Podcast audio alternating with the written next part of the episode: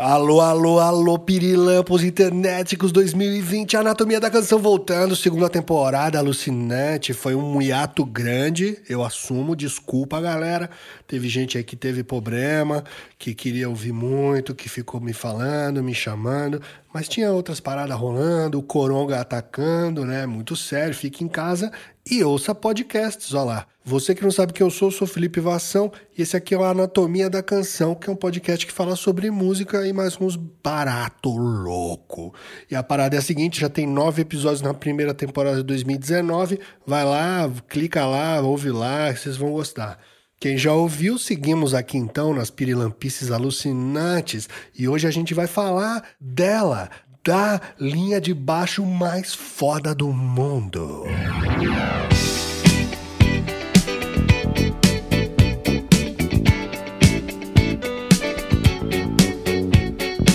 É, meu chuchuzinho, isso aqui é a levada do capeta, hein? É a levada do capeta.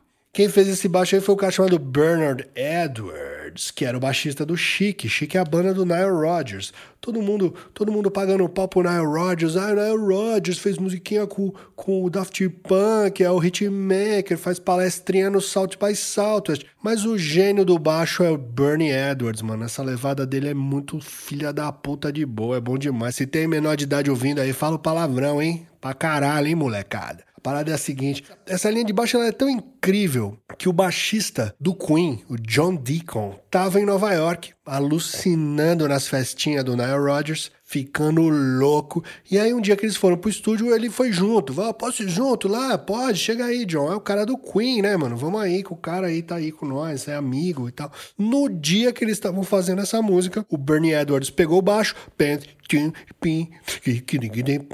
o John Deacon falou, puta que pariu, eu quero fazer igual. E falou pros caras, mano, eu vou me inspirar nisso aqui, tá? Pra uma música do Queen. Os caras, falou, mano, vai lá. E o cara fez... Ai. Tirei o pau no gato. Isso é notório, isso não estou inventando. Isso aí tá na biografia do Nile Rodgers, o John Deacon já assumiu. Ele se inspirou em Good Times. E Good Times estourou, estourou, fez um sucesso estrondoso e causou tanto que foi sampleada aqui.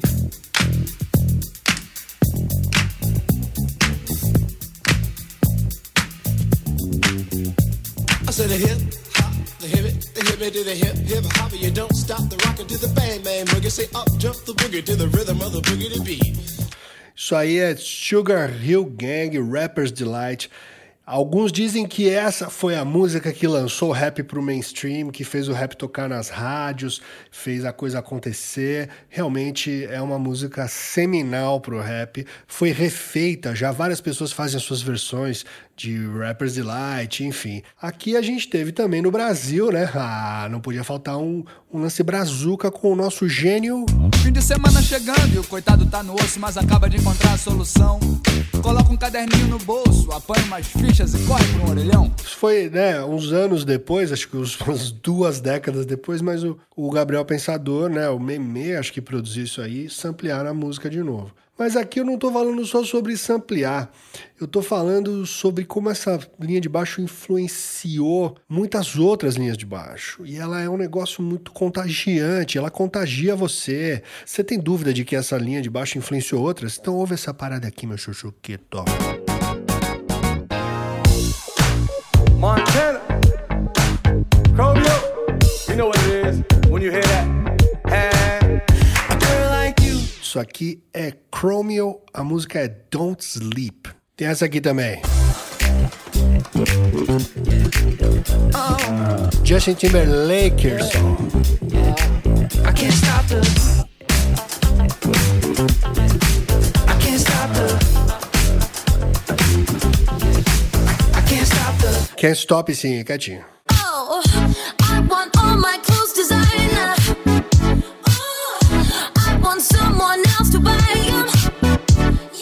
Isso aqui em Petras.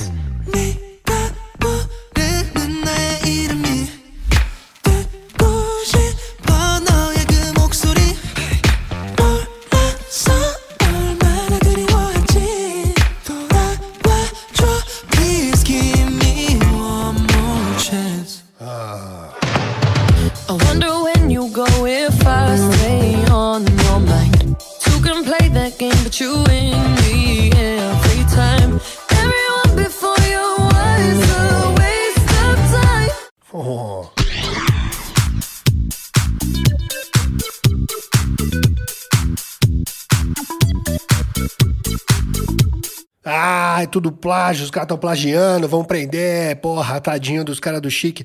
Não é plágio, gente. É só que é a mesma estrutura. As três primeiras notas repetindo a tônica, tom, tom, tom, e aí vão passear, vão dar um rolê, vão fazer uma brincadeira. Tem que tem tem que pam, tim, tom, né? Montana.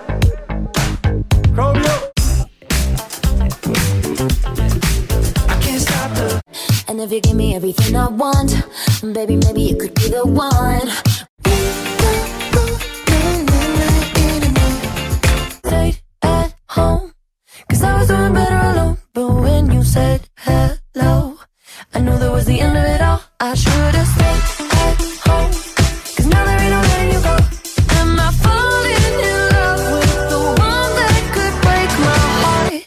um dos fatores principais da semelhança entre essas linhas de baixo. A repetição das três primeiras notas e o BPM. Olha só que doido. Se você olhar o BPM dessas músicas, são muito semelhantes, com exceção do Daft Punk. Ó. Good Times original é 110. O Another One Bites the Dust do Queen, 110. Rapper's Delight, 111. O do Gabriel o Pensador, que foi retocado, 116, um pouco mais acelerado, mais moderno. Can't Stop the Feeling do Justin Timberlake, 113. Don't Sleep do Chromeo, 110. You Calling My Name do GOT7, que é a banda coreana que tocou no meio ali, 111. I Don't Want It At All da Kim Petra, 110. Break My Heart, 113. E Around the World do Daft Punk, 121. Todas, com exceção do Daft Punk, estão gravitando em torno de 110 e 116. Para a gente entender melhor essa questão, eu vou precisar que você faça uma parada. Você está preparado? Você vai levantar essa bundinha gostosa da cadeira e a hora que eu soltar um som aqui, você vai sair andando. Você tem que andar. E aí você vai andar no ritmo da batida. Fechou? Então vai lá. Levantou? Tá levantado? Vamos lá.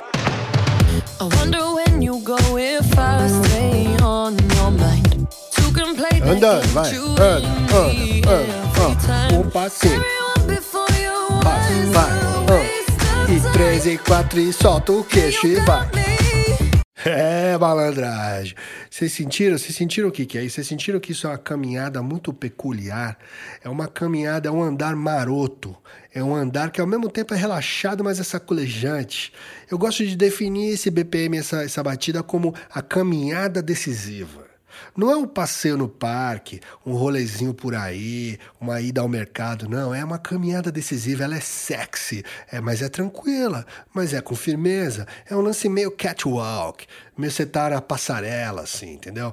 Ah, então toda música 110, 115 BPM é isso? Não, meu chuchuzinho. Porque a outra coisa que faz essa batida ser especificamente assim, marotinha, é essa repetição do 1, 2, 3, tchim, então, essa é uma firmeza rítmica. O fato de ser a mesma nota repetida serve como uma confirmação do elemento mais importante aqui, que é o pulso. Em quase todos os exemplos, a batida da bateria é só no tempo forte. Tum, tá, tum, tá, tum, tá. O que a gente chama de Jorjão. É a batida do Jorjão. Tum, tá, tum. Com exceção do Got 7, lá, GOT7, que é mais maluquinha assim, o resto é tudo isso. Um, dois, três, quatro. Quando você ouvir o Daft Punk, fica mais claro ainda. Porque ali tem essa coisa do, da house music, house digital. Essa coisa house, esse bombo reto, claro. Lembrando que a música disco é precursora da house da club music que explodiu nos anos 90. O, o disco ficou brega, mas a cultura clubber continuou fermentando ali nos anos 80 até explodir nos anos 90. E o bumbo reto se firmou como uma sintetização dessa batida inicial da disco que tinha no Chic, tinha no Good Times ali e várias outras músicas da época. Falando em eletrônica, house, tem um cara que eu amo chamado Benny Benassi, um DJ italiano que dizem que foi quem inventou o pumping. Depois eu conto o que é pumping.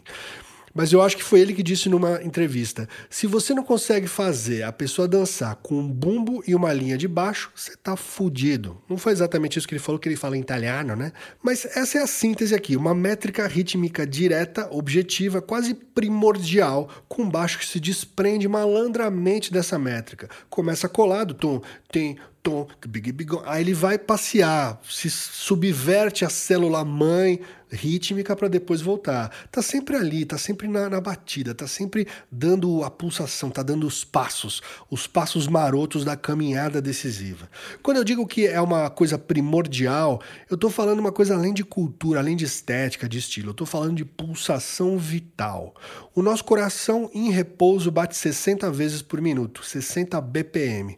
Nossa respiração 10 a 15 ciclos por minuto. A gente só está vivo porque a gente é essa maquininha genial que funciona num ritmo específico. Então, as pulsações que acontecem ao nosso redor se derivam das nossas pulsações e também nos influenciam. Quantas vezes você não, você não fica agitado quando houve uma coisa mais acelerada? Ou quantas vezes você não está com uma urgência de botar alguma coisa para fora, está tenso e você toca uma música acelerada, você vai correr, vai fazer um Cooper, você vai aumentar a sua cadência rítmica para colocar para fora alguma coisa. É, meu chuchuzinho, é tudo ritmo, tudo pulsação. E aí que entra um componente incrível da produção musical. Qual é o andamento da música? Qual é a pulsação da canção que você está trabalhando?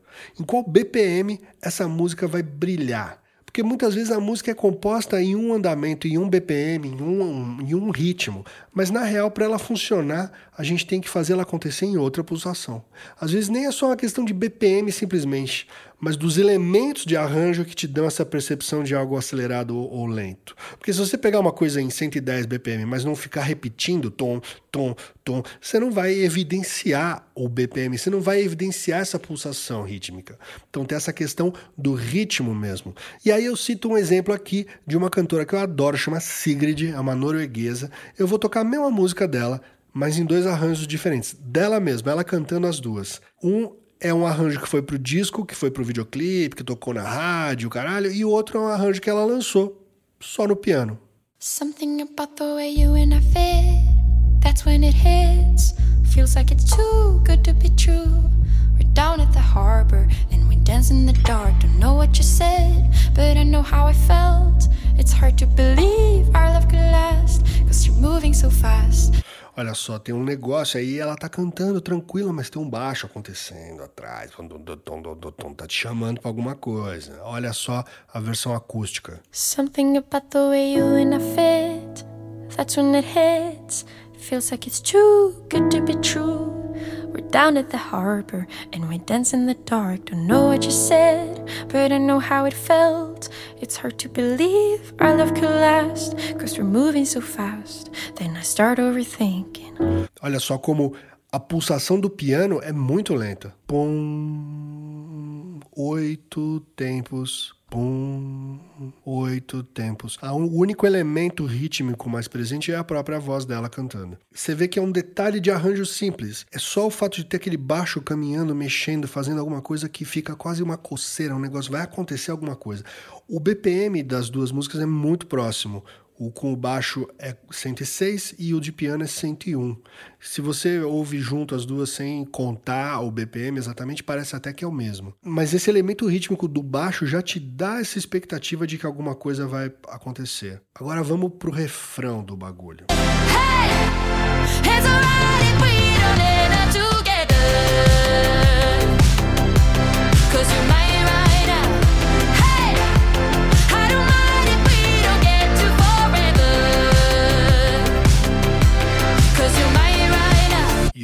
versão acústica, olha que coisa fofa. Tell myself that hey, it's alright if we don't end up together. Cause you're my right now. Num refrão da primeira entra um beat entre o famoso baixo da cavalgada Millennial Song, várias músicas que tem essa porra, dá uma atmosfera de euforia. Hey! A vida se movimentando, tudo acontecendo, uma explosão de hormônios adolescentes. E a segunda não, tadinha dela, pianinho ali, tristinho, é a mesma melodia, a mesma cantora, mas a sensação aqui é de introspecção. Ela tá com os pensamentos dela quietinha. A letra dessa música fala sobre eu acho que isso aqui que a gente tem não vai durar, mas nesse exato momento você é meu. Basicamente é isso. Um arranjo, que é o arranjo pop que foi para rádio, que está no disco, me parece que é o arranjo de quando ela tá com a pessoa. Tá lá, tipo assim, dum, dum, dum, tô com você aqui. Você é meu nesse exato momento e esse é o momento que eu tô junto com você, eu tô feliz com isso. E o segundo é um arranjo melancólico, provavelmente ela não está mais com a pessoa. Né?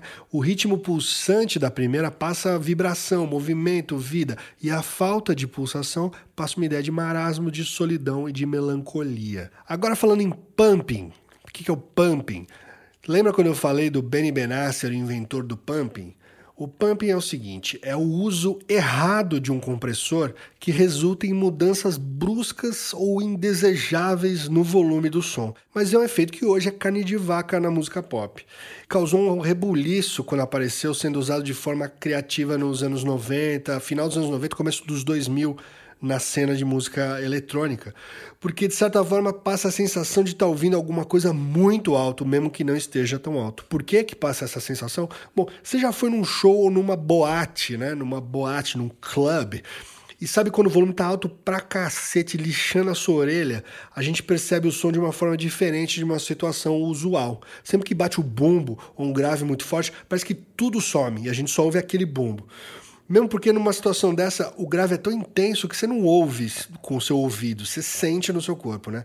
Então essa sensação do grave excluir o resto é o que o pumping simula. Quando bate o bumbo, todo o resto pulsa para um volume mais baixo e o ritmo se sobressai. Vem essa pulsação ficar mais fica mais forte, tudo fica. Quase toda música pop hoje que tem um ritmo forte tem esse, esse efeito. Tem até plugin hoje em dia que faz isso tipo, automaticamente. Antigamente você tinha que fazer com sidechain, pá, tinha que ser muito malandro para fazer.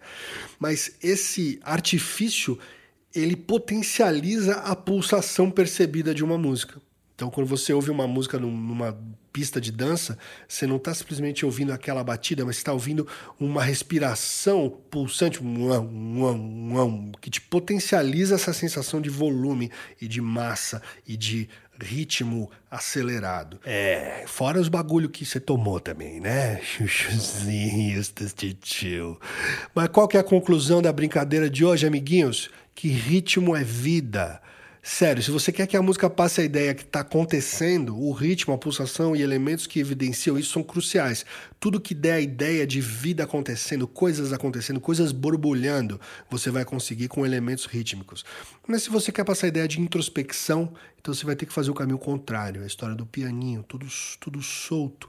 A pulsação é mais larga, não é tão definida, certo? Parece óbvio, mas eu vejo muita música que seria muito melhor de uma forma ou de outra. A própria música da Sigrid mesmo, o, o arranjo que é só piano e voz para mim é muito melhor que o outro, mas muito melhor. É a minha preferida de todas as duas versões. Por hoje é só, pessoal. Estamos de volta com a Anatomia da Canção, meus pituquitos. Eu vou tentar fazer toda semana, hein? Eu prometo que eu vou tentar fazer toda semana para aguentar os coronavírus aí. Tamo juntos. Birinate 2020. Falou, tchau, fora Bolsonaro.